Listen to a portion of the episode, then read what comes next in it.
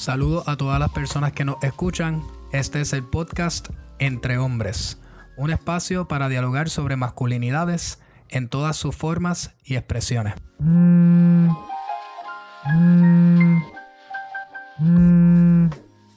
Bienvenida a todos a otro episodio o el segundo episodio de Entre Hombres. Eh, hoy tengo conmigo a un amigo eh, de muchos años en el cual aprecio un montón por tener una relación y una dinámica eh, súper abierta de comunicarnos, de hablar de cosas que usualmente se me hace bien difícil conversar con otros amigos. Eh, aquí hoy en el podcast tenemos a José. Huepa. Saludos. Gracias José por estar aquí y sacar un poquito de tu tiempo para tener esta conversación grabada. Estamos ahora mismo en medio de la cuarentena. Eh, y estamos haciendo esto a través de la intraweb, así que veremos cómo va este experimento tecnológico. Eh, nada, José, habíamos dialogado antes de ponernos de acuerdo en grabar este podcast que habían una habían unas experiencias muy personales tuyas de tu adolescencia eh, que tuvieron un impacto sobre cómo tú desarrollaste mucho de tus muchas de tus características masculinas. Y eso fue eh, tu crianza en un colegio de todos varones, eh, en un momento bastante único históricamente, sociopolítico y musical. Eh, ¿Cómo fue eso? Si nos puedes dar un poquito de tu experiencia y, y cómo eso de alguna manera generó una dinámica, una estructura sobre tu masculinidad a una edad muy temprana. bueno, como todos los boricuas yo fui socializado dentro de ciertas expectativas de masculinidad. Yo siempre pienso que este, yo, soy, yo soy ahora profe, ¿verdad? Y estudié varias cosas que me permiten pensar en esto, pero yo siempre pienso que yo fui a la escuela graduada de, de este tema desde que estaba en séptimo grado, porque yo fui a un colegio de varones, un colegio católico de varones, donde habían personas de, de, de diferentes trasfondos, pero que muchos de ellos eran privilegiados. O sea, había de todo, porque como muchos colegios católicos, pues hay, hay estudiantes que, el colegio le, provee descuento en la matrícula, tienen algún tipo de asistencia económica, ¿verdad? Y hay gente de clase media que están ahí eh, dando lo que, lo que no tienen para que sus chamacos vayan a ese colegio, pero había mucha gente de, mucho dinero, ¿no? Y también yo jugaba balompié y eh, jugaba contra otro colegio de varones, que eso siempre era, olvídate, eso era como, como el Thunderdome de, de Mad Max. este, a veces se sentía que, que sí, que eh, nos picábamos, nos picábamos bastante, ¿sabes? Y había mucha pelea y mucha cosa. Yo también, este, yo soy exenial, que quiere decir que soy de la generación que está justo entre la generación de los cocolos y los rockeros y la generación de los de los protocacos, tú sabes, de, de, cuando empezó el underground. Este, y eso era algo que estaba bien pegado en esa época todavía no se llamaba reggaetón. Eso de reggaetón vino después. Claro, como nota aclaratoria para eh, todos los que nos escuchan, eh, el reggaetón realmente es un fenómeno bastante moderno.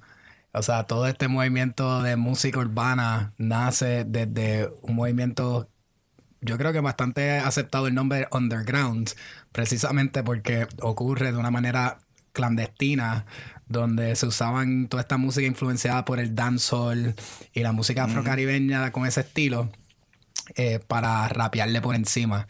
Y pues todavía sí, existen artistas todavía presentes eh, de ese movimiento como Daddy Yankee, entre uno de ellos que estuvo bastante metido en esos movimientos originales de, del underground. Sí, Wiso G que ahora está pegado en, Instagram. Exacto. este, pero nada, ¿cómo, ¿cómo te puedo decir? O sea, han sido muchas cosas que, forman a uno, que le crean ciertas expectativas de género a uno. Tú sabes, y yo he tenido el, privilegio de, de por, mis estudios, por mi trabajo, poder viajar. Yo estudié antropología originalmente y trabajé en el Medio Oriente y Este, yo me especializo ahora en estudios étnicos, que es el estudio de, de identidades sociales, ¿verdad? Como raza, etnia, clase, género, sexualidad, y cómo eso se relaciona a las diferencias de poder en la sociedad. Entonces, pues yo tengo un entendimiento académico que trato de aplicarle a, mis experiencias de vida. Y pues, como cualquier persona, siempre tengo mis, mis peos existenciales, ¿verdad? Mis inseguridades. Todo el mundo necesita un poco de terapia. yo creo en eso. Pero no es accesible, ¿verdad? Pero si no, si no le puedes pagar un terapista, todo el mundo necesita desahogarse y tratar de eh, pensar bien en, en, qué es lo que está pasando dentro de uno, ¿no? Y, y, los hombres a veces nosotros somos medio resistentes a eso. A mí me sorprendió mucho que tú dijiste lo que dijiste al principio, porque yo no sabía que tú tenías esa relación conmigo, tú sabes. eh, pero también eso también es parte de esto, ¿no? Que nosotros no nos abrimos mucho, ¿sabes? Eh, y yo siempre he sido bastante abierto. Yo, yo creo que en parte es porque yo me crié eh, mayormente con mi mamá. Mis padres se divorciaron cuando yo tenía como 8 años. Y mi hermana era mucho mayor que yo y se fue de la casa bien joven. Entonces yo vivía solo con mi mamá casi todo el tiempo. Y este, eso también influyó en mí, o sea, porque mi mamá se sentía que básicamente todos los machos de su vida la habían jodido. Especialmente su papá, que era bien abusivo con ella y bien macharrán. Y este definitivamente privilegiaba mucho a, a los dos varones de la casa. Y pues, tú sabes, cuestiones con mi familia, cuestiones que pasaron con mi papá, pues se sentía bien, bien quemada por todo eso y se quejaba mucho de los hombres misógenos, de machismo. Es una persona que estudió en la UPR, pero en esa época, pues las expectativas de género, especialmente de una familia eh, clase media, clase media alta, era que, la mujer pues se quedaba en la casa para ser madre, lo cual no hay ningún problema con eso ahora, pero obviamente si hay un problema si si esa es la expectativa y especialmente si es una mujer joven que está tratando de ejercer una profesión y todo el mundo en su círculo de amistades y familiares le dice que no puede hacer eso porque eso sería malo para, para sus hijos, ¿no? Y eso fue lo que pasó en esa época.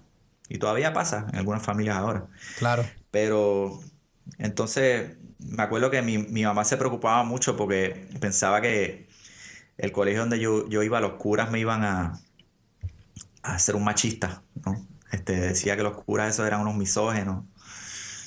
Este, pero sí, en parte tenía razón, tú sabes, nosotros eh, en esa olla de, grillos, tú sabes, en esa olla de presión, especialmente en séptimo, octavo, noveno grado, habían todo tipo de peleas, todo tipo de lenguaje homofóbico, este, todo tipo de, de presión para hacerse como que el, el más macho, el más mamito, el más cheche.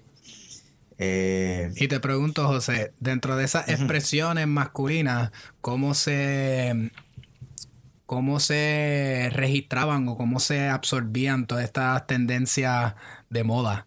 En términos de ese momento donde eh, eh, la transición entre los cocolos y los rockeros o los Caco y los rockeros. También habían tendencias de los surferitos también más tarde, que eran como rockeros también, pero tenían su propio estilo. Y, y cómo eso, cómo se existía en ese espacio. Pues, mano, mira, yo, como te dije, mi hermana es mucho mayor que yo y yo aprendí mucho de, cultura popular a través de mi hermana, porque mi hermana estaba bien metida en toda la, pendejada esa de los cocolos y los rockeros. Entonces mi hermana también fue a un colegio privado y nosotros somos definitivamente blanquitos. ¿Tú sabes? Este, somos, somos de tez clara. A mí todo el mundo me decía este, Gasparín, poteleche cuando era chamaquito. Y este, de hecho, el papá de mi mamá, que que vivió en Puerto Rico casi toda su vida, pero era gringo. Entonces mi mamá tiene apellido americano y es, bien de tez clara, ¿no? Entonces nosotros en esa época, yo no sé por qué, ¿verdad? Pero había esta presión de que si tú eras blanquito, tú eras rockero, mm. ¿verdad? tenía que ser rockero y en parte era porque lo de rockero se entendía como una cosa bien proamericana y como que más, qué sé yo, menos provincial.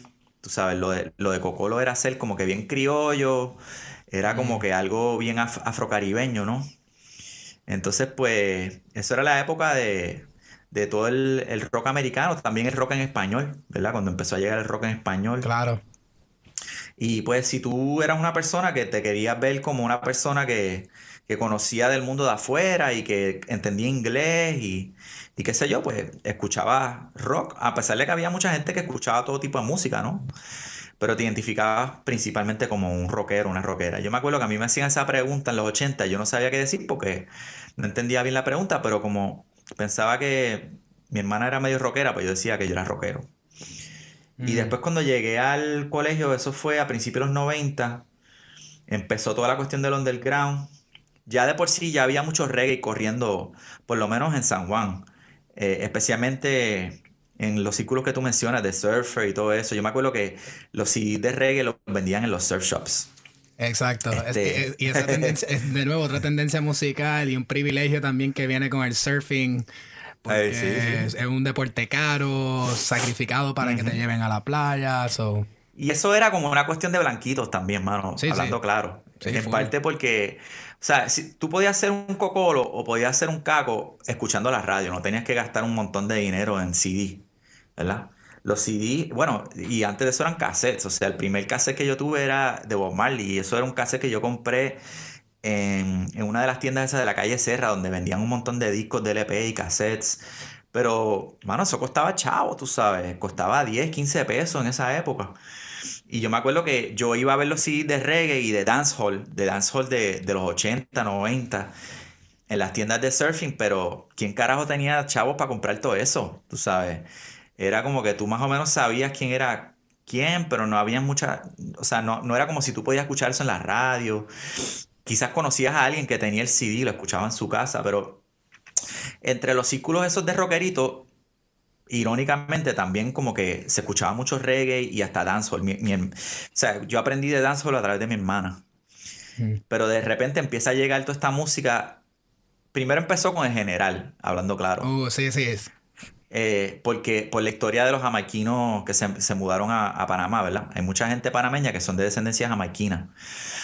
Eh, entonces, cuando se pegó la fiebre de el general, que eso era cuando ya estaba pegado el rap eh, criollo.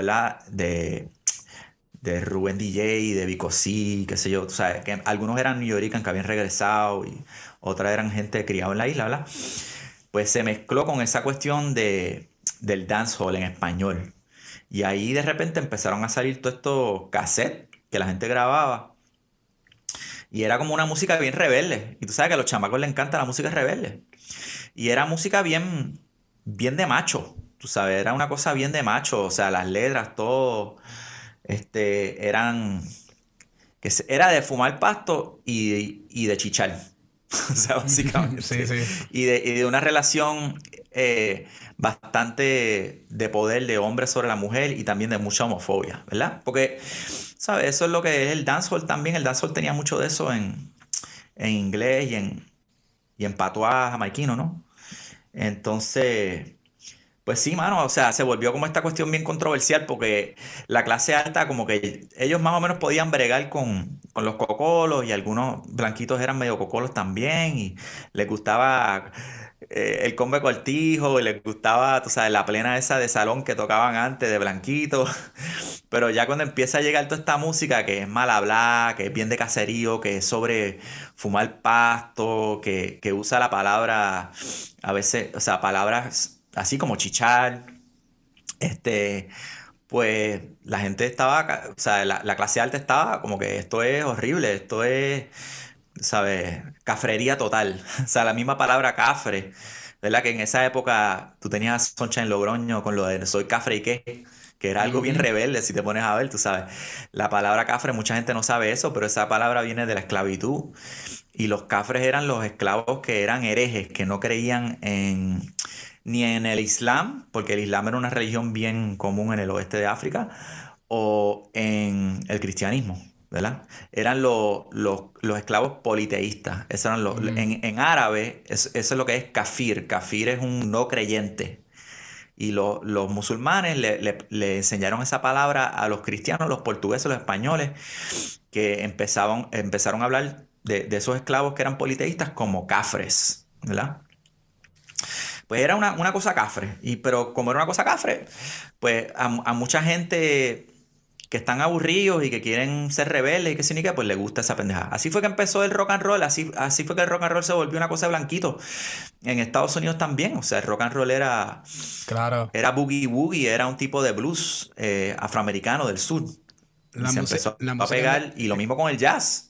Sí, sí, la música, la música en Estados Unidos depende en su gran mayoría de la influencia afroamericana para su desarrollo. Sí, sí. Así que... Pero también hay una, hay una cuestión ahí de consumo de, la próxima generación, especialmente de clases más privilegiadas, que, quieren distanciarse de sus padres y están como que se sienten medio medio reprimidos, ¿verdad? Entonces, bueno, o sea, en el colegio donde yo fui, eso era de repente tú tenías todos estos cacos wannabe, tú sabes. Y era un poco ridículo porque estamos hablando de muchos de estos chamacos eran de urbanización high joyete, tú sabes. No estamos hablando de una urbanización clase media. Urbanizaciones como Santa María, San Francisco, Galen Hills, San Patricio mismo. O sea, mm. yo estudié con el hijo de los Fonalleda, ¿tú me entiendes? Este, y tú tenías estos chamacos que iban a, al caserío a capear, a buscar pasto, tú sabes eh, mayormente pasto, a veces otras cosas, ¿verdad? Pero era más bien pasto. Y este, o iban a la perla a capiar. Y este, entonces se sentían como que esto era parte de su identidad nueva. O sea, se vestían medio cacos y eh, probablemente muchos de esos chamacos ahora son chamacos que tú los ves trabajando en, el, en los pisos altos del Banco Popular, tú sabes. Con corbata y chaquetón y ni para el carajo se va a vestir como cacos ahora. Que eso es parte también del privilegio de clase y de raza, que tú te puedes poner y quitar eso como si fuera un disfraz y no te afecta adversamente y no te sientes fuera de lugar.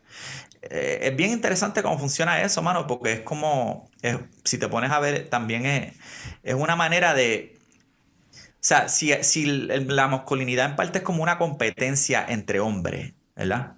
Para ver quién es el hombre más modelo, quién es el gallo más, más cabrón del gallinero.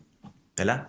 Tú tienes como que la masculinidad virtuosa de la clase alta, que es la de yo soy un proveedor, tú sabes, y yo hago cosas importantes en el público, yo tengo renombre, yo tengo capital social, yo tengo capital cultural, yo tengo propiedades, yo tengo carros.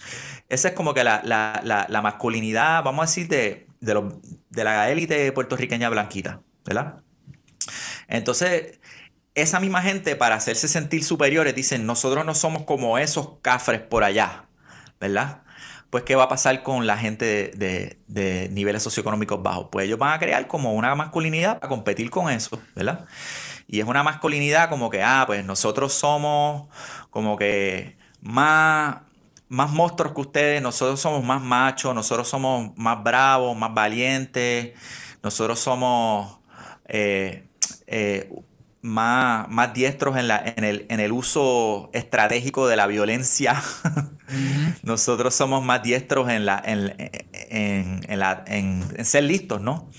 En, buscar maneras de, de, inventarse las cosas para, para, salir adelante en la vida, improvisar, ¿sabes? Tener, tener calle, este, ser real, no ser aguajero se vuelve una competencia de todo eso, ¿verdad? Y, tú lo escuchas en la música, la salsa tiene de eso, es como una expresión de eso, porque es algo que era bien dominado por los hombres, ¿sabes? Este. Eh, tú tienes también el, género del bolero, como que cuál es el, cuál es el más mamito, ¿no? ¿Sabes? ¿Cuál es el que más labia tiene con las mujeres, ¿verdad? Este, yo me gano las mujeres con labia, yo no me gano las mujeres con dinero, tú sabes. Entonces, eventualmente, pues muchos chamacos de la clase alta, pues van a tratar de, absorber eso para, para decir, yo soy más macho que, ustedes en los dos registros, en el registro de la, de la, de la, de, la gente come mierda y en el registro de la calle también. ¿Tú me entiendes? Pero, o sea, se vuelve como un ajedrez ahí bien extraño de, de ver quién es el que, quién es el que domina no solamente un, un estereotipo de lo que es ser un, un hombre que vale, sino todos los estereotipos, ¿sabes? y, lo más que interesante de esto, y creo que fue uno de nuestros puntos más clave en la conversación que tuvimos antes de grabar el podcast, fue esta cuestión de esos disfraces de los hombres. Y yo creo que parte de lo que queremos presentar quizás como, como una alternativa es que no existe la masculinidad, sino que hay masculinidades diversas, eh, hay muchos patrones que se repiten, como tú dices, igual en, en, en, el underground y lo que era la cuestión de yo tengo la más cantidad de mujeres, prendas, dinero, simboliza un disfraz bastante similar al hombre que provee y que se ve limitado a que lo único que le puede proveer a personas a su alrededor en sus relaciones interpersonales es capital para comprarle objetos para sentirse de alguna manera empoderado. Sí. Y hay quizás otras cosas que podemos empezar a resaltar que son importantes que podemos proveer en nuestras relaciones y que los disfraces tienen similitudes entre sí. Mano, nosotros todos tenemos disfraces, o sea, vamos, vamos a ser reales, ¿me entiendes? O sea, todos nosotros, nos, nosotros, nosotras, todos tenemos disfraces. O sea, eh, eh, es algo bien extraño del ser humano, ¿verdad? Y en parte como que la sociedad siempre nos está dando ideas de cómo deberíamos ser y nosotros estamos experimentando con maneras de ser, ¿verdad? Con modelos, ¿verdad? Y eso, eso circula por un montón de medios. Estamos hablando de la cultura popular musical, ¿verdad? Pero eso circula por todos lados. Eso circula por lo que te enseñan en la escuela, lo que ves en la televisión, lo que ves en las películas. En Puerto Rico tenemos un revolú porque tenemos ideas locales de esas cosas, ideas también americanas, por la relación que tenemos con el mundo americano y también por la penetración que tiene Estados Unidos alrededor del mundo con, el imperialismo y con la globalización y todo eso, ¿verdad? Lo tenemos con el cristianismo, ¿verdad? Para la gente que nos criamos cristianos en Puerto Rico. Y el cristianismo trae una cola bien larga de, ideas de masculinidad que en realidad, o sea, remontan a, hace dos mil años en el, en el Mediterráneo, tú sabes. Eh, una cosa que mucha gente no entiende es que ninguna idea de género, porque parte de nuestros disfraces son de género, ¿no? Es universal. Y eso es algo que tú necesitas verdaderamente exponerte a estudios antropológicos. Y no estamos hablando de estudios antropológicos de folclore ni nada. Estamos hablando de, ver cómo es que los, las diferentes sociedades alrededor del mundo han vivido y han pensado el mundo. Y eso se hace con la gente que está viva ahora, pero tú también lo puedes hacer con información histórica que tenemos, ¿verdad? Y te das cuenta de que los seres humanos siempre han tenido muchas diferentes ideas de género y, eso incluye muchas diferentes ideas de masculinidad. Eso varía mucho y muchas veces ha sido bien común por miles de años de que los seres humanos tengan ideas de más de dos géneros. O sea, nosotros tenemos, porque nosotros pensamos ahora que porque una persona tiene un, un pipí o bolas y, otra persona tiene una vagina, pues existen dos géneros, pero esos no son dos géneros, ¿verdad? Esos son, vamos a decir, fenotipos sexuales, de sexualidad, de, sexo, ¿verdad? Eh, pero eh, lo que, lo que los seres humanos hacemos con, con cómo pensamos esa diferencia es algo cultural, es algo que varía, es algo fluido, ¿verdad? Y, y o sea, no todo el mundo tiene o un pipí dos bolas o una vagina. También hay personas que, ¿sabes? Tienen versiones de las dos cosas o entre medio, ¿no? O sea, también hay gente intersexo, ¿no? Este, pero también hay, hay adaptaciones que los seres humanos han hecho a ese fenotipo. Fenotipo es como que el, tipo de anatomía con el cual nacemos, ¿verdad? Este, han habido personas de, de, de tercero, cuarto género, transgénero alrededor del mundo a través de la historia, incluyendo en Europa mismo ¿sabes? No solamente en, otras partes, en, las culturas indígenas de las Américas, en diferentes partes de África, Asia, el Pacífico, siempre ha habido eso, tú sabes. entonces nosotros, pues ahora mismo, por, la, por la influencia del cristianismo y el eurocentrismo y el gringocentrismo imperialista, pues tenemos una, idea bien estrecha de lo que es ser eh, masculino y lo que es género y estamos tratando de abrir esa idea. Y, ahora pues la gente ve lo que está haciendo Bad Bunny, que si qué. Pues, hermano, eso está bien interesante porque ahí tú tienes a alguien que está metido en el, en el mundo de la música urbana que no es un profesor de antropología, pero te está dando una cátedra sobre eso mismo, que, que, le llega a mucha más gente. ¿Tú me entiendes? Es una persona que, como un, como un chamaco listo, ¿verdad? Que, y con, cierta sabiduría y, que, que, le interesa, pues, aprender sobre las cosas que no conoce, pues él se ha dado cuenta de esas cosas y él las está difundiendo en su arte por ahí para, hacer ver a la gente de que estas cuestiones de género son mucho más heterogéneas, más complicadas, tú sabes. Y no se va a caer el mundo si nosotros nos damos cuenta de que nosotros los seres humanos siempre hemos sido así. O sea, nosotros hemos existido como Homo sapiens sapiens por más de 200.000 años y solamente hemos existido en, en ciudades, ¿verdad? Por un porcentaje bien chiquito de esa trayectoria. Estamos hablando de 6.000 años máximo, ¿verdad? 6.000 años de 200.000 años hemos existido en sociedades urbanas, tú sabes, eh, con, con unas jerarquías sociales bien cabronas y con militarismo, tú sabes, el, mismo militarismo se inventa con la competencia de las sociedades urbanas y de ahí viene esta idea de que tú tienes el, el, rey pingú, que es el super guerrero, que, que tú sabes, y, y, los machos que dominan este mundo, bla, bla, bla, bla. Eso es algo bien reciente, mano, tú sabes, nosotros hemos tenido sociedades matriarcales, sociedades con diversos géneros, ¿sabes? Por, por, esos 200 mil años. Nosotros como puertorriqueños, ¿sabes? La gente ahora se hace el, el Ancestry DNA o lo que carajo sea. Y, ah, mira, qué chévere. Salió que yo, que, que, que un, porcentaje de, de, mis ancestros son indios y que significa. Pues sí, mano, la mayoría de la gente de Puerto Rico tiene, tiene ancestros que eran indígenas, tiene ancestros que son de diferentes partes de África. En todos esos lugares, hasta hace bien poco, habían unos conceptos bien distintos de género. ¿Tú me entiendes? Lo que nosotros tenemos ahora es una importación de un diseño local de, Europa y especialmente del Imperio Romano. Vamos a hablar claro, ¿sabes? Que, se volvió la norma del cristianismo y entonces nosotros entendemos que eso es así por todo el mundo. ¿Sabes? Y hasta a veces leemos la Biblia como si la Biblia nos está diciendo de que eso era así cuando la Biblia también nos puede decir otras cosas, porque la Biblia es muy reveladora de estas cosas. O sea, el mismo Jesús no era como que el macho estereotípico de esa época, ¿tú me entiendes? no estaba casado, tú sabes, este...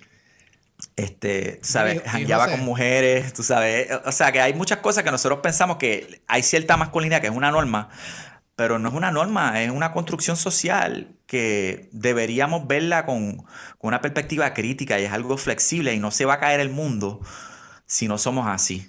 Sí. Y yo me voy ahí y yo creo que no te contesté la pregunta, pero para adelante. no, trae, yo creo que podemos resumir esto en, quiero traer el tema de nuevo de los disfraces, porque yo creo que es importante resaltar que los disfraces nos ayudan a, aguantar ciertas etapas de nuestras vidas, a socialmente ser aceptado, a sobrevivir, ¿no? Y yo pienso que no tampoco queremos indicar que los disfraces estén mal. Creo que aquí lo que quisiera preguntar es, los disfraces son importantes, para qué son importantes y si la necesidad realmente no es de que no existan los disfraces, sino de que tengamos variedad y diversidad en los disfraces. Eh, que las personas puedan eh, componer su masculinidad de la manera que ellos entiendan que le hace bien, que lo representa, que le gusta. Porque pienso que igual, como tú dices, todos, todos tenemos disfraces. Eh, independientemente de cuáles sean esos disfraces, porque es una representación de quién nosotros pensamos que somos y eso pues es fluido y eternamente cambiante. Pero quizás lo que queremos buscar es que hayan disfraces eh, que tiendan a masculinidades más diversas, más dinámicas, más, más abiertas en general para que distintas personas, porque nuevamente hablamos aquí entre hombres, pero las masculinidades se expresan en distintos cuerpos. Entonces, es necesario, o sea, es necesario de alguna manera derrotar esos disfraces o es simplemente que haya más variedad y se nos, se nos permita disfrazarnos de distintas maneras sin, obviamente entendiendo todos los privilegios que muchos hombres eh, o todos los hombres que nos desplazamos por la sociedad realmente gozamos de? Pues, mano, eso es bien buena pregunta. Me gusta cómo lo fraseaste. Y mira, hablando claro, o sea, yo soy fiel creyente de que el machismo, el patriarcado ha descojonado el mundo. ¿Sabes? no es una manera saludable de, de vivir como sociedad. Aparte de que crea una diferencia de poder brutal entre el 49% ¿sabes? de la población y digo, no vamos a hablar de porcentaje, pero tú me entiendes, y, el resto, ¿no? O sea, eh, crea violencia, idealiza la violencia, ¿sabes? Idealiza maneras violentas de resolver conflictos, idealiza egoísmo hasta cierto punto, idealiza el, acto de cada cual velar por lo suyo y, no ayudar al prójimo, ¿sabes? Es, eh, pone por debajo a el altruismo, tú sabes. Porque es, piensa en, cómo nosotros identificamos como que los valores en una sociedad masculinista, tú sabes, más bien como que alguien emprendedor, alguien competitivo, tú sabes, alguien que busca lo suyo. Entonces, si tú eres una persona que le da a todo el mundo a los demás, tú eres un mamado. ¿sabes? Eh, no, eso no es ser un mamado, eso es ser una persona altruista, ¿sabes? Y no debería ser como que, ah, eso es femenino, eso es inferior. Primero que nada, nada de que, de que se marca como femenino debería ser marcado como inferior.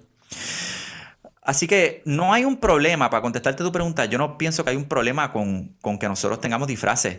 Eso es parte de como eso es parte de, de la idiosincrasia de nosotros como seres humanos. Y también nosotros tenemos que estar bien con eso, porque a veces a nosotros nos caga, o sea, nos sentimos aterrorizados con esta idea de que somos incompletos, de que somos cambiantes, de que no nos conocemos. Estamos, no, estamos cagados. Y individualmente y también a veces como padres, estamos cagados de que nuestros hijos están pasando por una fluidez de identidad y que eso le va a afectar a nivel psíquico y le va a afectar a nivel social y toda esta vaina. Y no nos damos cuenta de que estamos cagados por algo que es bien normal, tú sabes. Y culturalmente a nosotros como que nos hemos metido el miedo mutuamente como si fuera el cuco, de que si tú eres una persona cambiante, si eres una persona que, que, que, que, eres una persona heterogénea, que hay muchos yo dentro de mi yo, ¿verdad? Mm y que tengo mucha influencia de afuera, tú sabes, y de, y de que el yo, la idea de yo no es una cosa súper fácil de conocer, ¿verdad? Que es una cosa que no me pertenece a mí solamente, que le pertenece a la sociedad, que le pertenece a los demás alrededor de mí. Nos hemos socializado, es casi como una religión que no nos damos cuenta de que eso es como si fuera el, el final del mundo, el diablo, tú sabes. Y la verdad el caso es que eso no es algo negativo, eso es un, cuento que nos hemos metido nosotros. Eso es algo bello si te pones a ver, ¿sabes? Es algo bello, es algo que nos conecta a los demás, ¿verdad? Y es algo que, nos hace a nosotros humanos, ¿sabes? Y yo, yo abogaría por, esto es algo que requiere mucha meditación y mucha conversación, ¿verdad? Pero yo, yo trato de cultivar eso en mi propia vida y no es fácil, brother, porque te digo, yo me estoy desprogramando de muchas cosas, tú sabes.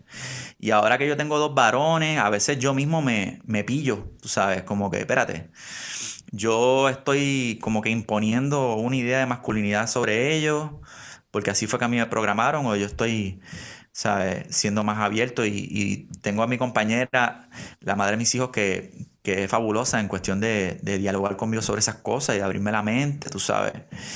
Y este, pero hay que tratarlo, brother, hay que tratarlo, porque si no, uno siempre va a sentir un vacío. Es como, es como la adicción a, poseer. Si tú estás adicto a poseer, tú nunca vas a estar satisfecho. Siempre vas a estar viendo para el lado. Y vas a querer algo que, tú no tienes en el momento, ¿verdad?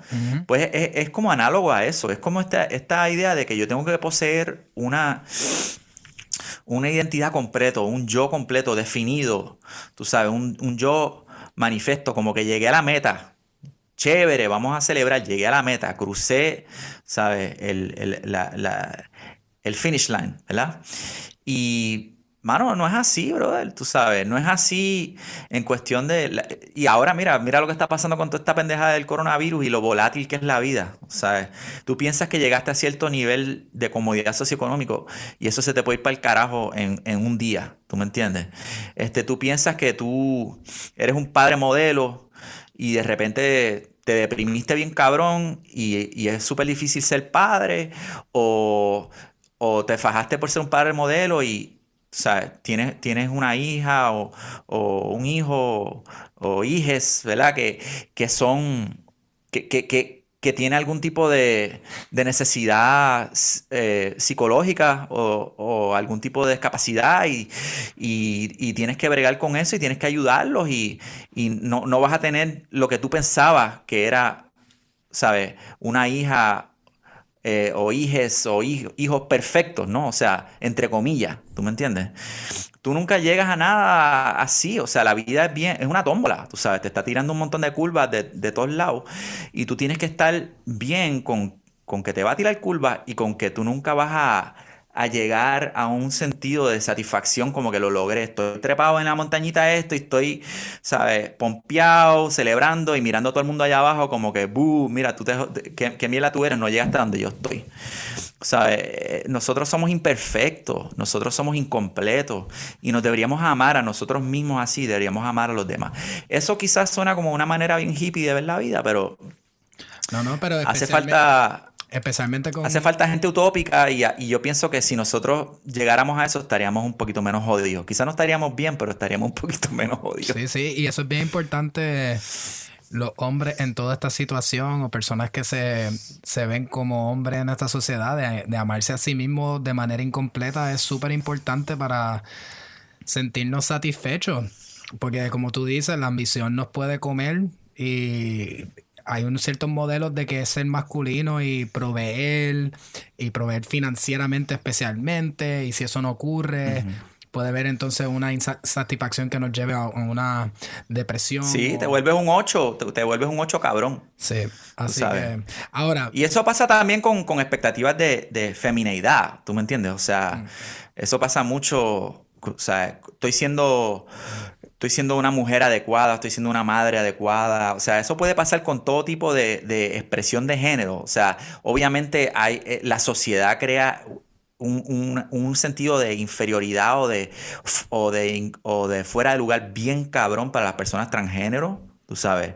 Lo cual, una de las batallas más grandes con la cuestión de, ayudar a la, y defender y amar a las personas transgénero es combatir esa idea de que de que hay algo incorrecto, hay algo fuera de lugar, algo incompleto, tú sabes, en una persona que expresa su género de una manera que no se conforma tanto con esa idea bipolar. Pasa, pasa algo paralelo y a veces interrelacionado con sexualidad, a pesar de que esas son dos cosas diferentes. ¿Sabes? Y, y, o sea, ¿qué pasaría si nosotros como que soltamos esa idea de que hay una manera correcta, ¿verdad? Y, y somos, somos más, más mente abierta y, más chilling, tú sabes. Y que tenemos, muchos disfraces y tenemos muchas maneras de, de, movernos por la sociedad y no hay ningún problema con eso. Y hay momentos buenos y hay momentos malos, hay momentos que las cosas van como plan y no, pero quería un poco terminar este podcast hoy contigo, José, haciéndote una pregunta. Dímelo. Eh, hablando bien claro, ¿tú eras caco o tú eras rockero? yo era metal, hermano. yo era rockero plus. Yo era metal, pero después me volví medio hippie. Y entonces empecé con la, con la cuestión de nueva trova y eh, me volví como medio, medio... Yo, yo me crié en los alrededores de Río Piedra. y me volví medio, medio, medio pachulí hippie de Río Piedra, tú sabes. Pero después, eh, fíjate, yo, a mí ya, ya también como que... Es que lo que pasa es que yo era un super music nerd. O sea, a mí siempre me ha gustado la música un montón. Y yo soy bien de los que me aburro bien rápido de ciertas músicas. Y este, ah, la otra cosa también que no te conté, que yo tuve una doble experiencia de masculinidad porque a pesar de que yo iba a ese colegio, yo trabajaba en un car wash y, que, y después me cambié al quick loop de ese car wash. Y yo trabajaba con un montón de chamacos que muchos de ellos eran, yo me crié en una organización muchos de ellos eran del caserío que estaba cerca de la urbanización o de un barrio que estaba en la parte de atrás de la urbanización. Y este, mano, o sea, yo lo hice porque en mi casa, pues nosotros tuvimos una crianza bien espartana, porque así fue que mis abuelos criaron a, mi papá. Y había esta mentalidad de que tú te vas a conseguir un trabajo cuando tienes 14 años. Eh, y yo trabajaba los veranos y trabajaba el año regular. Y algo que nunca pensé que me iba a servir para eso, pero me abrió la mente mucho sobre cómo es ser un hombre de clase trabajadora en los vecindarios que estaban alrededor de donde yo vivía, ¿verdad? Y me, ayudó a hacer panas de esos vecindarios, me ayudó a entender también cómo ellos definían la masculinidad, masculinidad y había todo este jueguito, tú sabes, de masculinidad que uno aprende. Y también a eh, muchos de esos tipos eran súper cocolos porque eran mayores, ¿verdad? Mm. Y aprendí un montón sobre, sobre salsa, aprendí a tocar plena. Cuando nos aburríamos ahí, nos poníamos a, a, tocar plena con, a veces hasta improvisando instrumentos con, con guicharo de PVC, con una llave hexagonal, tú sabes, para joder, tú sabes. Y eso también me abrió la mente mucho a la belleza de, la, de, la, de, de esos géneros musicales, ¿verdad? Eh, yo trabajé con Baby Rasta cuando... Eh, Trabajaba en un car wash con, sí, mano, este, con Wilmer, cuando Wilmer era un chamaco, tú sabes, que se ganaba 4.25 la hora limpiando car wash y nosotros cerrábamos el car wash los sábados y él se ponía a rapear ahí y era un chamaco humilde, tranquilo, callado, pero tenía talento rapeando y, ¿sabes? Todo el mundo se lo tripeaba, pero de buena manera, tú sabes.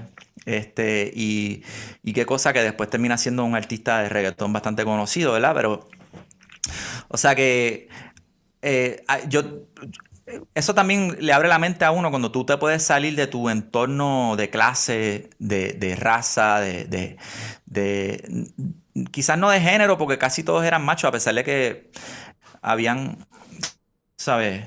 Personas de todos los géneros trabajando ahí, pero definitivamente, dado a la industria, ¿verdad? tiende a ser una industria bastante eh, masculinista, ¿no? Pero, pero sí entiendes muchas diferentes expresiones de masculinidad y te, da, y, te permite como que hacer esos lazos afectivos con otros hombres al punto de que ya se empiezan a abrir contigo un poco y te empiezan a, empiezas a entender sus peos existenciales, tú sabes. Y este, eso son cosas, mano, eso es algo bello también y es algo trágico, mano, porque en Puerto Rico los hombres son relativamente cariñosos uno con el otro.